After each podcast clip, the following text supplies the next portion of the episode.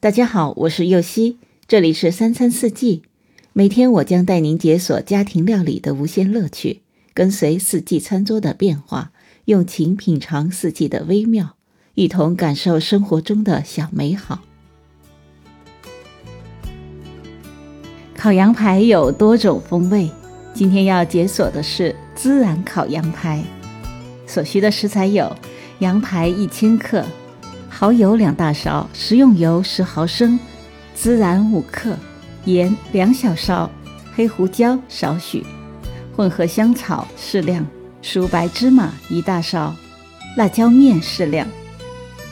首先将羊排提前用蚝油、食用油、盐腌制，放进冰箱冷藏一个小时。